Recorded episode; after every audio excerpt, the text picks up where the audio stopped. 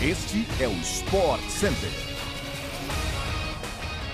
Um bom dia para você, fã do esporte. Chegamos com mais um podcast do Sport Center, que vai ao ar de segunda a sexta-feira, às seis da manhã, além daquela edição extra nas sextas-feiras à tarde. Eu sou Edu Elias, não se esqueça de seguir nosso programa no seu tocador preferido de podcasts. Não é mesmo, Luciano? Tudo bem? Bom dia.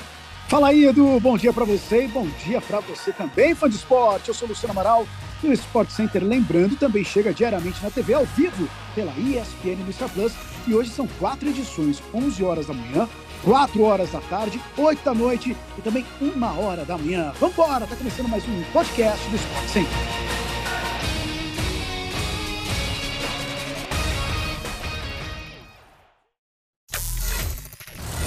Segundo a informação do Sport TV, Vitor Pereira não deve seguir no Corinthians em 2023. O jornalista André Rizek afirmou que o técnico estaria com problemas pessoais e a família não poderia vir ao Brasil para morar com ele. Vitor Pereira tem contrato com o Timão até dezembro. E pelo Corinthians, o Vitor tem 48 jogos com 20 vitórias, 14 empates e 14 derrotas. O time ocupa a terceira posição no Campeonato Brasileiro e disputa a semifinal da Copa do Brasil contra o Fluminense. Neste domingo, o treinador admitiu que, pela queda de desempenho no segundo tempo contra o Internacional, o time não mereceu a vitória que poderia levar a equipe à vice-liderança do Brasileirão. Afinal, foi um empate, né? Mas o Vitor Pereira disse que não pode fazer milagres ao argumentar que tinha poucas opções para trocas. O Corinthians não contou com Robson, Raul Gustavo, Lucas Piton, Maicon, Renato Augusto, Adson e Júnior Moraes machucados, além de Duqueiroz suspenso. Durante o jogo, ainda perdeu Fagner e Rafael Ramos por problemas na coxa. Diante de todas estas questões, o treinador português vai avaliar os planos para o clássico de domingo no Morumbi pela 26ª rodada do Brasileirão contra o São Paulo. Vitor também reforçou a importância do confronto seguinte contra outro tricolor, o Fluminense. Mata-mata valendo vaga na final da Copa do Brasil. Vamos falar de futebol internacional. Mbappé e Neymar convivem no PSG há cinco anos. E o atacante francês fez questão de garantir nessa terça-feira que não tem problemas com o brasileiro. Em entrevista coletiva, o camisa 7 do Paris foi questionado sobre a relação que tem com o camisa 10 e assegurou que ela é de altos e baixos, como qualquer outro. Segundo o craque francês, com Neymar ele sempre teve uma relação baseada no respeito. Sempre tiveram momentos mais frios, às vezes mais calorosos. Disse também que às vezes são os melhores amigos e às vezes se falam menos.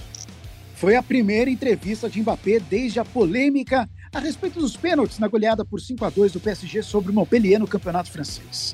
E segundo o camisa 7 do Paris, ambos sempre se entenderam. O fã do campeonato francês assiste às emoções de Lan e Troyat nesta sexta-feira, às quatro da tarde. O PSG de Mbappé e Neymar joga no sábado, ao meio-dia, no Parque dos Príncipes, com transmissão da ESPN pelo Star Plus. Começou oficialmente a quarta passagem de Renato Portaluppi pelo Grêmio.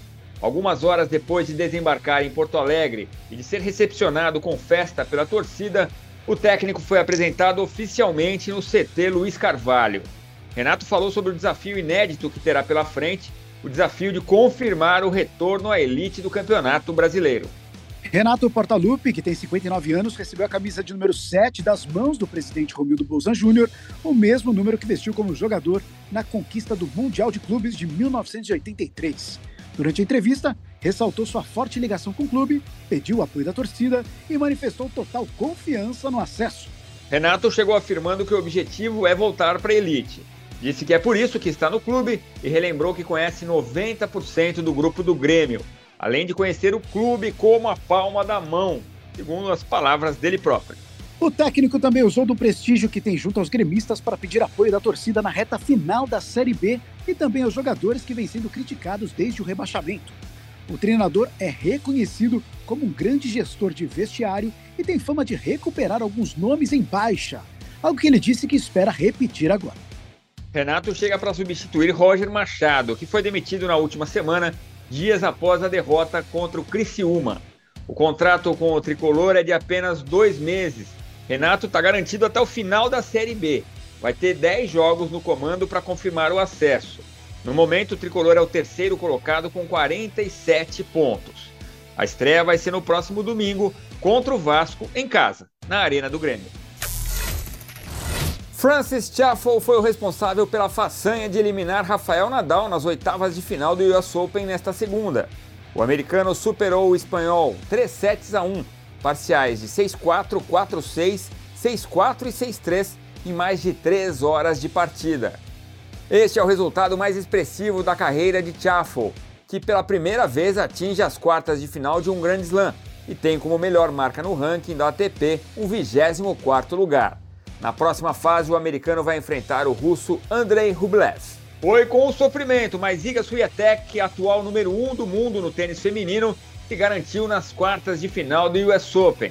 Nesta segunda-feira, a polonesa superou a alemã Julie Niemeyer por 2 sets a 1, com parciais de 2-6, aí veio a virada, 6-4 e 6-0. E com o resultado, a Swiatek se garante entre as oito melhores tenistas do Grand Slam americano de 2022. Em busca da vaga nas semifinais da edição desse ano, a polonesa terá pela frente a americana Jéssica Pegula. Quem também venceu nos Estados Unidos foi o brasileiro Marcelo Demoliner. Pelas oitavas de final da chave de duplas masculinas, Marcelo e o português João Souza venceram os italianos Andrea Vavassori e Lourenço Sonego por 2 sets a 0, parciais de 7-6 e 6-4. Demoliner e Souza estão entre as oito melhores duplas do Grande Slam americano. Na próxima fase, a dupla ainda aguarda a definição dos adversários. As emoções do US Open seguem na tela da ESPN no Star Plus e o fã do esporte acompanha os brasileiros nesta terça-feira, além, é claro, todas as quadras a partir da meio-dia. E assim chegamos ao fim de mais um podcast do Sport Center. Lembrando que a gente volta amanhã com mais um episódio às 6 horas da manhã no seu agregador favorito de podcasts. Até a próxima, fã de esportes. Edu, até a próxima. Bom dia. Valeu, companheiro Luciano. Um grande abraço, fã de esporte. Valeu, a gente se vê. Tchau, tchau.